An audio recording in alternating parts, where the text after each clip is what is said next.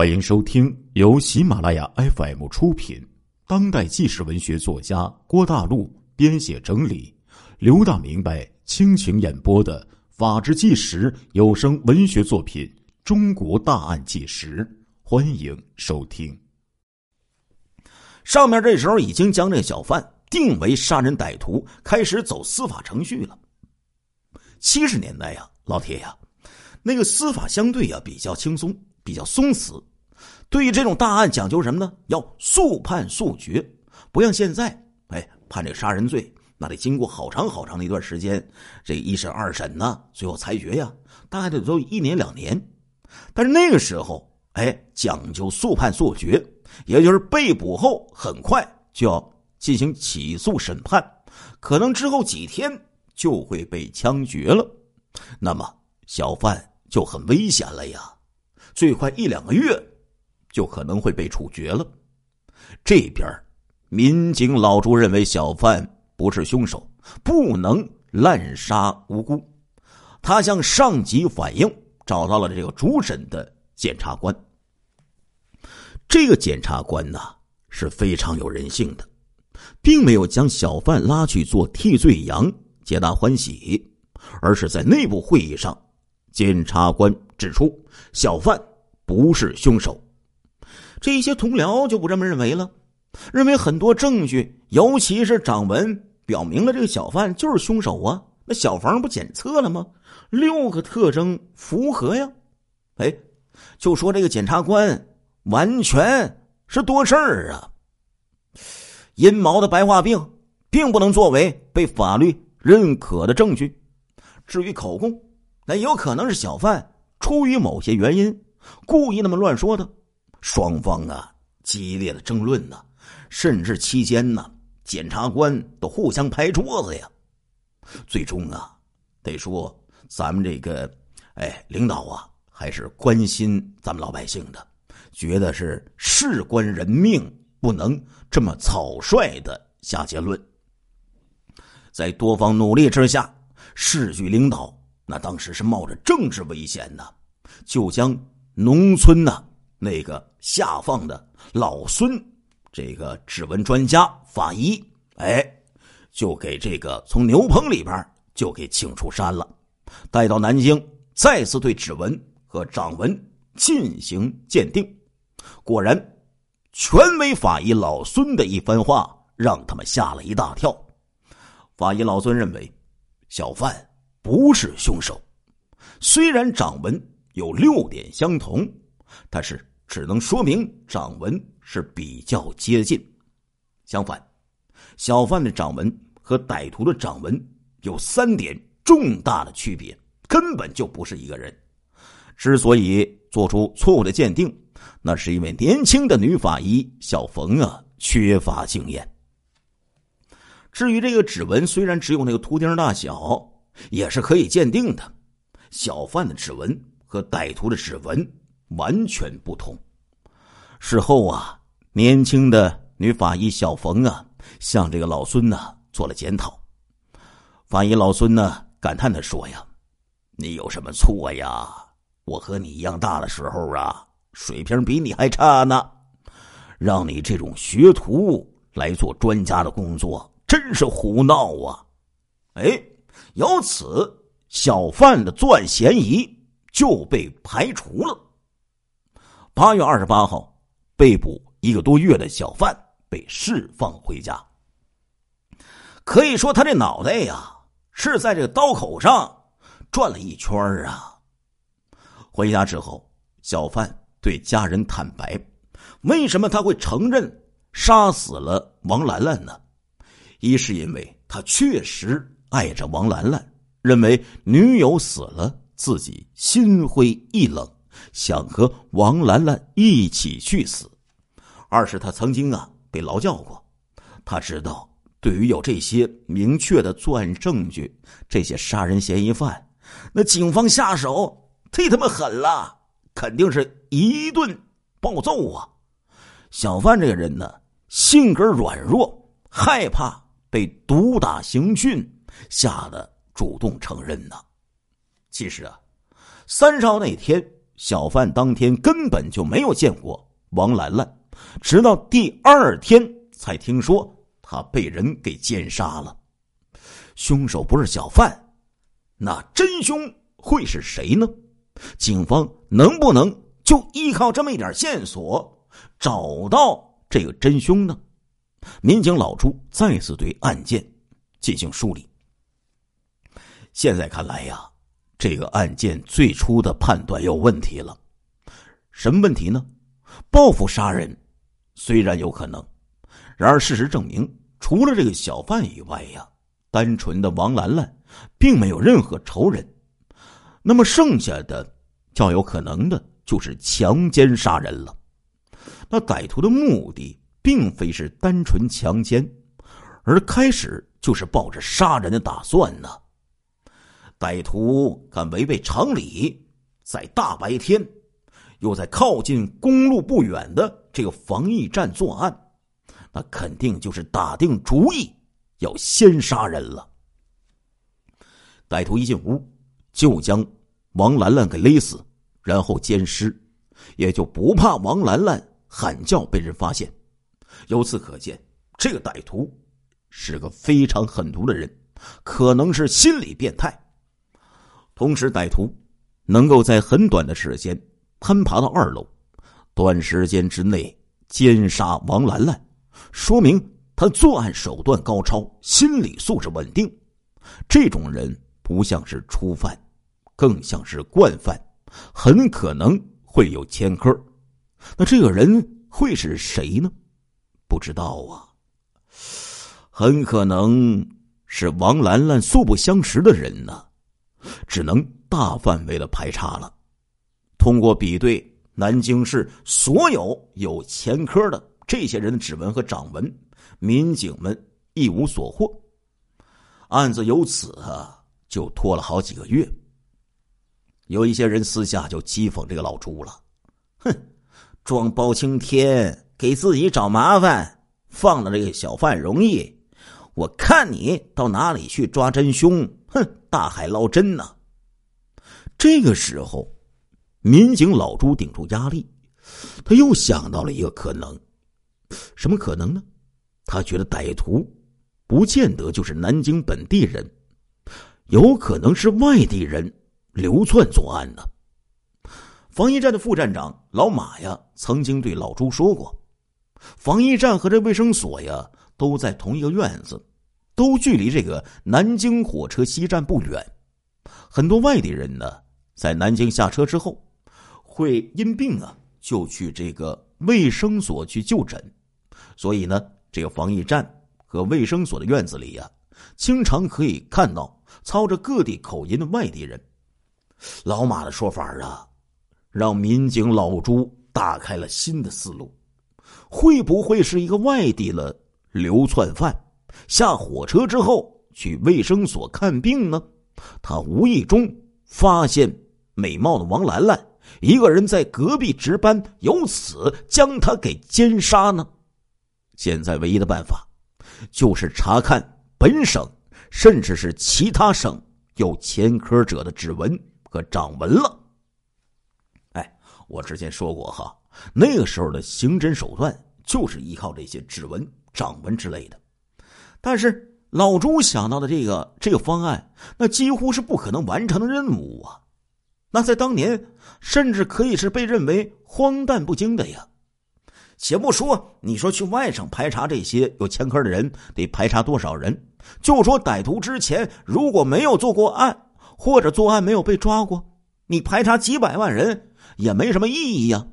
但是这时候，只能是死马当活马医了。没有其他办法了，哎呀，那就先从江苏省查起吧。老铁呀，有人说了，那你去电脑一调这档案不就得了吗？七十年代哪有电脑啊？听都没听说过。新建不久的江苏省公安厅指纹档案室，就这么一个地方，有多少枚这个指纹卡呢？老铁，曾经犯过罪的。二十七万呐！我勒个去呀！全靠肉眼在显微镜下观察比对，那那是最强大脑做的事儿啊！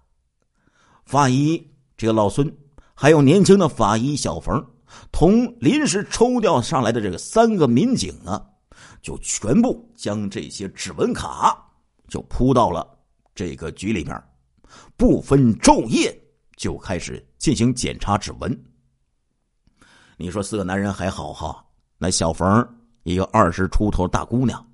成天就和这些男人呢没日没夜的扎在局里呀，男朋友都火了，打电话抱怨呢：“你真比局长还忙啊，见你一次都得隔上半个月的。”哎，他们平均每个人要看五万份的指纹卡片，工作量大到不敢想象啊！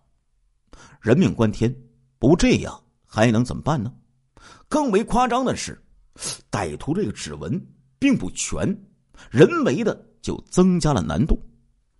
上面呢，见他们太辛苦了，又抽调了十几个民警临时过来帮忙。老王他们苦苦啊，整整干了二十六个昼夜，才将全部二十七万这个指纹卡对比完毕。哎，发现其中有十一份很接近。随后的几天。老这个老老孙呐，亲自反复比对，哎，别说，终于有巨大收获了。一个叫做钟涛的逃犯，指纹和防疫站奸杀案现场指纹完全一致，真给查出来了。根据苏州方面的记录，这个钟涛呢是黑龙江人，案发之后第二天，七月一号。在苏州火车站被捕，车站巡逻公安发现这个钟涛啊，衣着破烂，躺在火车站里，在这广场上睡觉，就对他进行了盘查。见到警察之后，钟涛啊非常紧张，说话是自相矛盾。他自称是山西人，但是嘴里说的却是一口东北的方言。苏州公安认为这家伙不像好人，就把他抓到了派出所。通过对这个通缉令的比对呀，苏州警方发现这个钟涛竟然是通缉犯。他曾经在两个月前，一九七四年的四月二十七号，持刀入室，试图强奸一个邻居的女孩。女孩不从，拼命的反抗大叫。邻居们听到呼喊声，纷纷赶来救人。钟涛强奸未遂。恼怒之下，将女孩几刀刺成重伤，然后跳窗逃走。女孩虽然经过抢救脱离生命危险，但是重伤残疾，因此哈尔滨市警方对钟涛颁发了全国通缉令。在此案之前，钟涛就已经是劣迹斑斑了，曾经因为这个盗窃和打架呀，多次。被拘留和劳教，抓住这个钟涛以后，苏州警方立即和哈尔滨的警方联络，将钟涛遣返回原籍。目前呢，钟涛在哈尔滨市看守所关押，等待判决，很有可能会是无期徒刑或者是死缓。南京警方立即就和哈尔滨方面联络了。这时候，哈尔滨方面的一些主审检察官呢，也想起一件奇怪的事儿。什么事儿呢？被遣返之后，检察官检查钟涛的行李呀，发现了一本日记。这个日记里面详细记录了从哈尔滨逃到苏州的过程，到达的城市以及离开的时间，所有内容都用这个蓝色的钢笔字体写成，但是。南京这两个字儿却被用它用红笔特别的给画出来，同时呢，钟涛还用这个红笔写道：“六月三十号下午四点零五分离开。”哈尔滨这个检察官就认为，似乎钟涛在南京做过什么案子。被捕之后，南京方面立即就赶赴哈尔滨，提取钟涛的血迹、指纹。掌纹、足印等等证据，检测结果表明，钟涛血型为 B 型，符合歹徒精液的血型，他的指纹和掌纹同这个南京防御站的完全一致。更为夸张的是，值班室现场发现带着煤炭的鞋印儿，那双解放鞋在钟涛被捕的时候，哎，还穿在他的脚上呢。同时，哈尔滨的医院也确诊这个钟涛患有遗传性的轻微白化病，他全身毛发，包括老朱发现的那几根阴毛，都为病态的淡黄色，只是。不太明显，由此这个证据可以锁定钟涛对王兰兰实施了先杀后奸，证据确凿。但是问题来了，老铁，你说这个钟涛为什么要奸杀无冤无仇、素不相识的王兰兰呢？而且是在这个光天化日之下，在这大道旁边这个小楼里，理由啊？让人不可思议呀，几乎是无法理解呀。这个杀人的变态是这么说的：“他说呀，四月二十七号，我强奸女邻居那个女孩未遂，捅了她几刀，我就跑了，不知道她是死是活。我四处躲藏了两个月，过着狗一般的生活。到六月三十号到南京的时候。”我身上只剩下十几块钱了，再往后我连买火车票都没钱了，连吃饭也成问题，没办法躲了。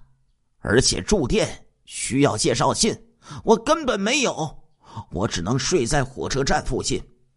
我连续几次被车站的公安盘查，非常危险。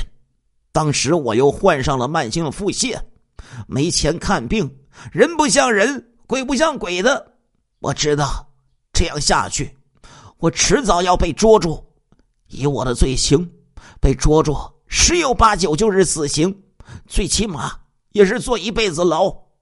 我决定干脆拼了，回老家哈尔滨去。如果我那个邻居女孩死了，就便宜了她，我就自己跳到松花江里自杀，省得这样活活受罪。如果她没死，我就杀了她。然后再自杀。六月三十号，我在南京火车西站下车以后，腹泻又严重起来。当时我问了路人，说不远处有个卫生所，我就想去买一点止泻药。下午两点多，我走到下关区卫生所的小院发现根本没开门，我只能转身离开。就在我走出去的时候，我正好。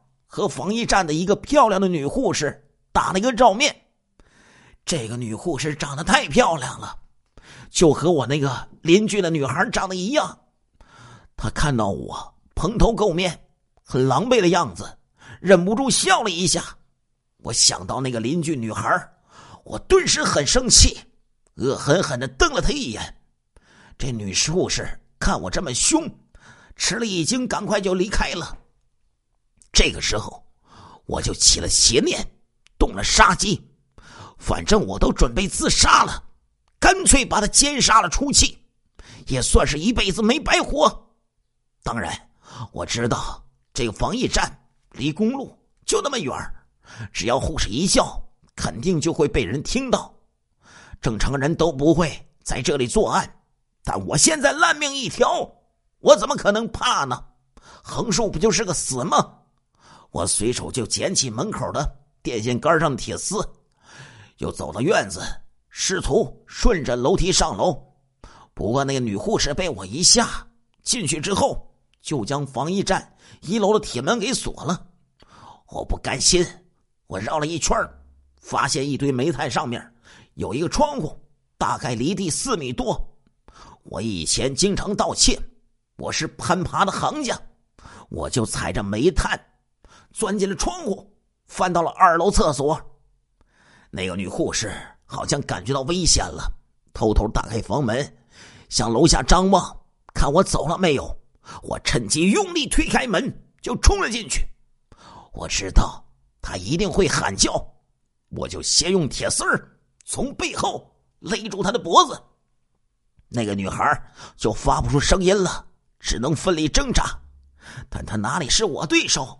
没几分钟，他就被我给勒死了。随后，我就脱下他的衣裤，把他给奸污了。然后我原路返回逃走。我是第一次杀人，有些害怕，赶快跑到西站，想乘火车回哈尔滨。当天没有去哈尔滨的火车票，我又不敢继续。留在南京，就赶快买了一张去苏州的车票，先离开再说。谁知道背得很，刚到苏州就被公安局抓住了，杀人偿命，我没有什么好说的。证据确凿，二月份钟涛被押回南京受审。一九七五年四月五号，奸杀恶魔钟涛被押赴刑场执行。枪决，据说这个时间呢是精心选定的，为了那个无辜遇害的女护士王兰兰，因为四月五号恰好是清明节呀。各位老铁，欢迎来！亲爱的听众朋友们，这一集的《中国大案纪实》播送完了，感谢您的收听，我们下一集再见。